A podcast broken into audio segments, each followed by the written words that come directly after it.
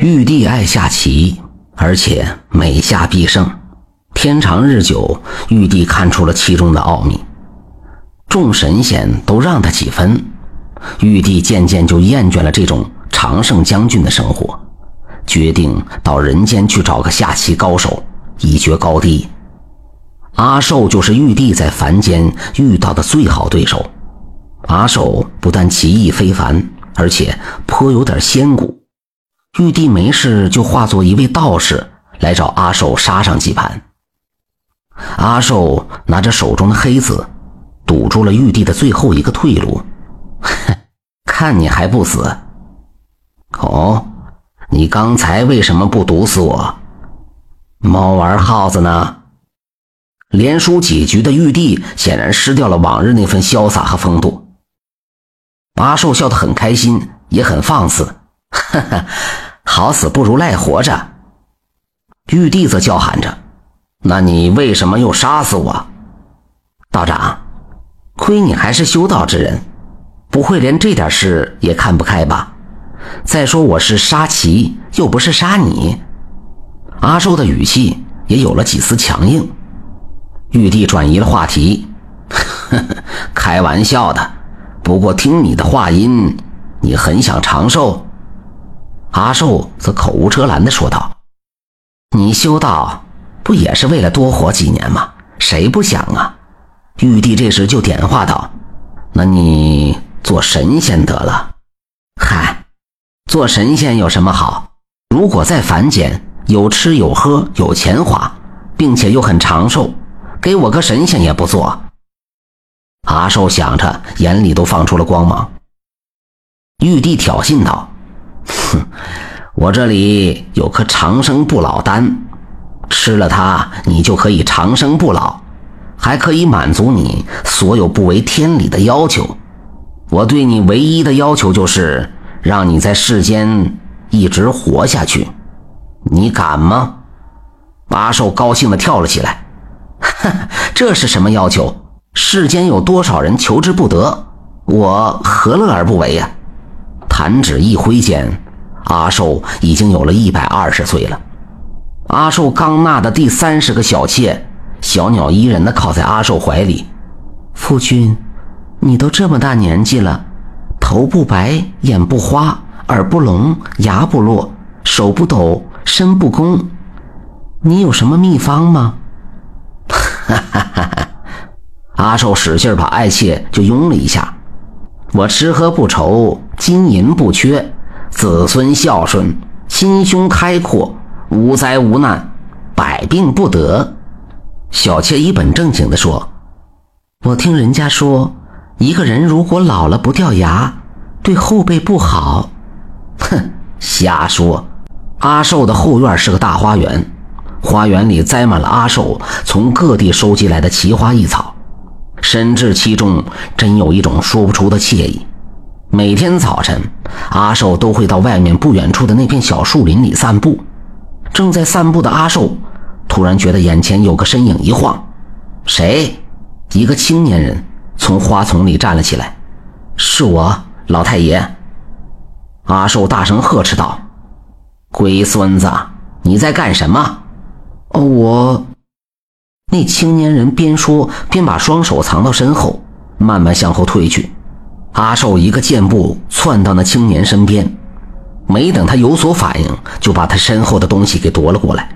那是一个用稻草扎的小人，稻草人身上布满了钢针，稻草人前腹上有一张黄色的纸条，上面写着某年某月某时的样子。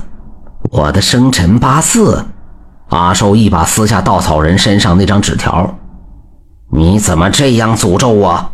青年人振振有词。我前天夜里。从你的卧室外经过，听到你的话，仔细想一下，我们家里最近有几个比你年轻的人死去，你不觉得这是你的罪过吗？阿寿反驳道：“他们也都是早过了古稀之年的老人呢。”青年人则大声叫喊着：“那你为什么就没有一点事呢？你看你哪里有点老人的样子？你这是把后辈的寿命都争过来了。”阿寿一口气没上来，就双眼一黑，不省人事了。阿寿醒来时已是三天后的事情，抬头看着床边站着的后辈们，阿寿心里一阵感动。阿寿指着那天把自己气得昏死过去的年轻人：“你们不要怪他，他年纪小，不懂事，怎么又醒过来了？”那个年轻人不但没有领阿寿的人情，而且又说出了一句让阿寿再度伤心欲绝的话。人群里不知谁说了一句：“我们还是离远一点好了，免得惹祸上身。”屋里的人一下都消失得无影无踪。你们，阿寿又一次昏死过去。夜里很静，阿寿一人独自坐在偌大的屋子里。想起白天所经历的一切，阿寿心里禁不住一阵悲凉。我该怎么办呢？这一大早的，老祖宗找我们有什么事啊？不会是宣布遗言吧？切，你想得美！看他那精神劲儿，再活五百年也没事儿。哎呀，别费神了，还是快点去吧。所有的人一进阿寿的房间，都会发出同样的惊奇声。哎。老祖宗胡子全白了，头上的头发昨天还乌黑发亮的，现在也全白了。发生了什么事情？所有人都大眼瞪小眼，呆在那里。我想了一夜，终于想清楚了。老年人就应该有老年人的样子。你们现在也看到了，我的胡子也白了。头发也几乎掉光了，老天佑我呀！两行热泪从阿寿的眼里涌了出来，全屋的人都没有发出丁点动静。阿寿用眼扫了一下众人：“你们现在满意吗？”屋里静的，仿佛只能听到自己的心跳声。那好，阿寿从桌上拿起一块七彩石。使劲向自己的嘴里砸去，随着一声沉闷的响声，阿寿嘴里流出了一股鲜红的血液。阿寿用手从嘴里拿出几颗牙齿，颤声道：“你们这样满意了吧？”众人这才反应过来，这疯老头疯了，快跑！连滚带爬的向外挤去。苍天呐！长寿也是一种错吗？阿寿仰天长叹一声，然后用尽全身的力量向屋墙撞去。阿寿觉得一阵阵清风拂过自己的身体，全身都浸在一种莫名的舒畅里。这是哪里？你怎么会在这里？你还俗了？阿寿缓缓睁开眼睛，发现曾经和自己下棋的那个道人。站在自己身边，他以前穿的那种粗布道袍，现在都换成了华丽的绸缎。玉帝笑着说：“哈哈哈哈这是养心洞，这身行头才是我原来的身份。”阿寿有点迷惑：“你是神仙吧？”玉帝微笑着问：“你说玉帝算不算神仙呢？”